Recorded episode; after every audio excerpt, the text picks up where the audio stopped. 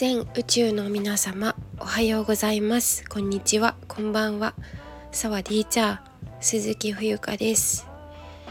えー、っと日本茶道と世界とのつながりと暮らしのボイスログ時々旅。えー、Welcome to my channel えー、とようこそ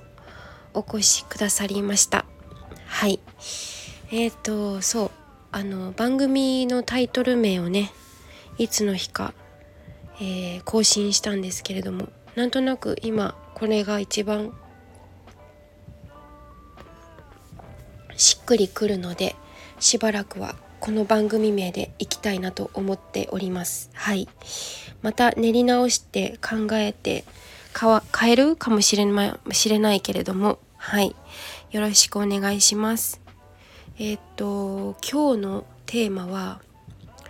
LINE 公式ブロックしがちというテーマでお話をしたいと思います。はい。皆さんは普段何て言うのかな、まあ、お仕事でもプライベートでも何でもいいんですけど連絡手段ってあるじゃないですか。で私も講師ともにですねあの LINE というのを欠かせず欠かさずか使っているんですけれどもそうだな。きっかけは大学1年生か2年生の時なので10年ぐらい前なん12年ぐらい前かなんですけど友達に、まあ、韓国語第二言語で韓国語を取ってたんですけどその韓国語で同じ、えーと講義を受講していたお友達から「LINE やってる?」って言われてそれすごい鮮明に覚えてるんですよ。LINE, LINE やってるって言われて最初分かんなくてうんと思って聞いたらそういう何て言うのメッセージのやり取りができるみたいなアプリを教えてもらってその場でこれが便利だからこれダウンロードしときなって言われてダウンロードしたのが初めてだったんですよねですよね19歳とかだったかな。でそのままこう素直に受け取ってダウンロードしたんですけどでそこからメッセージのやり取りまあ普通に使うようになるんだけど唯一私今あの交流があるお友達で LINE を使っていない人が約1名おりましてあの LINE やんなくてよかったなって思うことが私なるべく LINE って使いたくないんだこんなこと言ったらあのあれなんだけど、まあ、普段本当にうん、LINE だったりインスタの DM とかが多いからあと Facebook メッセンジャーが多いかな。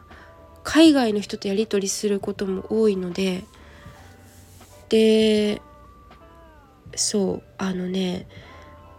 メールアドレスでやり取りするのが一番私にとってはすごく心地がいいんですよね。なんかこう LINE ってすごくうーんなんかこう返事を待ってなきゃいけない。何て言うのかな。私はそんなになんか早く返事してよとかは思わないんだけどかつては思ってたこともあるね。そういうなんかちょっと何て言うのかな自分都合っていう気持ちがあった時期もあったんですけれどもなんかこういろんな人生いろんなことを経験していく中でそういう感じにはならなくなったんだけどでもなんかこう LINE の仕様っていうのかなあまり好まないんですよ。で中でも LINE 公式っていうのがあるじゃないですか。私あれすごいブロックしがちなんですよね。うん。なぜかというとあの何て言うのかな自分がこう知りたい、えー、勉強したい興味があって今知りたいっていうタイミングで自分からあの問いかけたり問い合わせをしたいからなんかこう LINE 公式って自分の意図とは、うん、関係なくこうねポンポン情報が入ってくるじゃないですか。でああいうのが結構まあそれでうーん、まあ、通知オフにすればいいやんっていう話なんだけどなんかその通知にこうたまるのも嫌なんですよね。すっきりさせておきたいところがあってうんちょっと面倒くさい人間なのかもしれないんだけどそれがすごく嫌で通知オフにするんですけど大体もうほぼブロックですね、うん、私の体験でこれはどのくらいの方々に共感していただけるのかちょっと謎なんですけどうんこの公式 LINE ってさおそらくそのお客様との関係性ができてない段階で公式 LINE っていうものが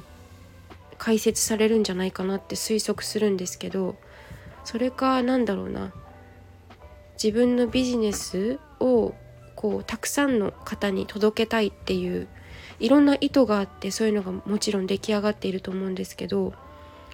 今の私にとってはあまり必要性を感じていないからっていうのもある。あと LINE をそもそもたくさん使いたくないっていうところがあるんだよね、うん、先ほどの話に戻ってしまうんですけどなんかこう LINE の使用がそもそも本当に苦手？好きじゃない？なんかこう既読になったとか既読スルーだとか未読スルーだとかすごく面倒くさいなと思ってうん。ね。私の考えとしては、まあ、既読だったらまあ返事する必要ないなっていう判断になるし読んだっていうことはそれで理解したっていうことであってうん。なんかその返事がないとかスタンプがないとかはあまり眼中に置いていないんですよね。はい連絡手段ですからもうこちらの一方的な伝えることを伝えるだけなのでなんかそこでごちゃごちゃ会話をするっていうのは違うなと思うんですよね。うんこれは何だろうなちょっと話がそれるんですけど対人あるのある対人あるあるなのかな？タイってあのタイ人ってそのタイの人たちあるあるなのかなと思うんですけどなんかそのメッセージメッセージでそのコミュニケーションを取ろうとする傾向があると思うんですよね。なんかそれがねちょっと厄介だなって思うんです。そこで私時間を費やそうとは思っていないので会った時にいろいろ話す。その人の目を見て話すとか会話だったり温度感であったりを感じていたいしそれが何て言うの生きる根底だと思うからメッセージっていうのはなんか例えば日時を決める場所を決めるうん、それに過ぎないツールとしてだからそこでなんか今日こうこう何て言うのかなうん今日こういうことがあってさみたいな話はあって話すべきであってメッセージのやり取りではする必要ないじゃないかなっていうのが私の考えなんですよね。うん、でまあその E メールアドレスで十分だったっていう話も先ほどちょっとしましたけどなんか、うん、とにかく LINE が好きじゃない なんかその、うん、いつ読まれたかとかいつ相手が開いたかとか、まあ、それも多分ねおそらく設定であの既読がつかないようにする設定とかもなんかできるっていうことを聞いたことがあるんですけど、まあ、実際にやろうとしていないからそこの調べるにはまで当た、えーと調べるまでに至らないですけどうーん。ちょっとなんかこう苦手なんだよね。なるべく LINE というのはあまりうん好んで使わない。まあ LINE 公式ですね。今回はそう LINE 公式。だからあの例えばお店の予約する時にね LINE が便利ですっていうところもたまにあるのでえっとあのそう、まあ、そもそも私そんなに外食はしないんですが